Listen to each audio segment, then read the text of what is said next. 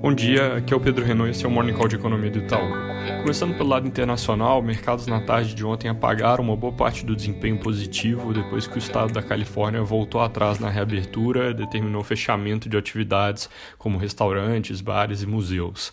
Alguns condados por lá estudam medidas mais duras e no Texas o prefeito de Houston disse que quer colocar a cidade em lockdown por duas semanas. Então, noticiário na margem aqui um pouco pior para a atividade econômica nos Estados Unidos.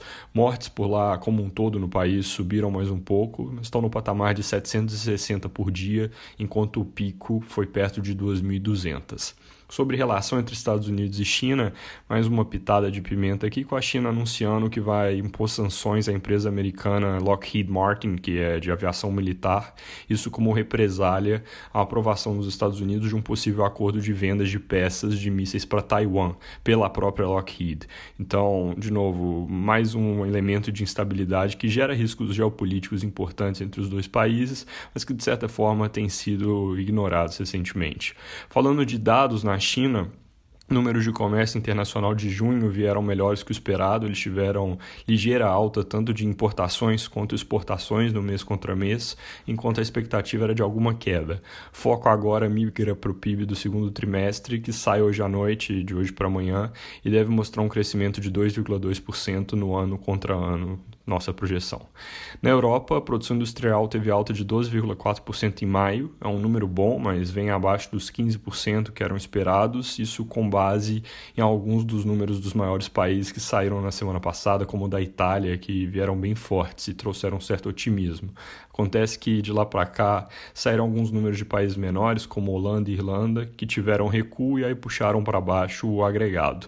Foco na região nos próximos dias vai migrar para o noticiário a respeito da reunião do Conselho Europeu que acontece nesse fim de semana. Nessa reunião eles podem ter algum progresso sobre o conjunto, o Fundo Conjunto de Recuperação e o tom recentemente a respeito dessas discussões tem ficado mais positivo, os consultores políticos mais otimistas, então pode ser que saia alguma notícia boa de um acordo em breve. Vindo aqui para o Brasil, sem grandes novidades no noticiário, só algumas coisinhas que vale comentar. Primeiro, sobre a análise de vetos. Ainda não está claro se a sessão vai ocorrer ou não. Ela tem chance de ficar para depois, mas, segundo o jornal o Globo, o líder do governo no Congresso vai tentar negociar um meio termo no caso da desoneração da folha, com extensão de seis meses em vez de um ano dos benefícios concedidos a alguns setores. Isso é algo que a equipe econômica também não compra, é contra, mas pode ser um caminho mais palatável para driblar a maioria maioria que parece existir a favor da derrubada do veto, caso de fato aconteça essa sessão. Também com algum destaque nos jornais de hoje, tem aumentado o debate sobre o programa de renda e mudanças de tributação no pós-Covid. É tudo muito incipiente, vou comentar aqui, só que, segundo o valor, o governo está com pressa para finalizar o desenho do programa Renda Brasil dentro do próximo mês.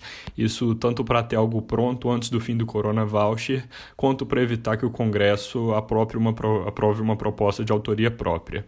Da parte de dados, acabou de sair o IBCBR, que é o indicador mensal de atividade do Banco Central, as pessoas às vezes chamam de prévia do PIB, mostrando alta de 1,3% no mês. Isso vem abaixo do consenso de mercado, mas esse é um indicador que tem uma dispersão relativamente alta, e aí essa frustração, vamos dizer assim, não altera a nossa leitura de PIB melhor que o esperado no segundo trimestre como um todo.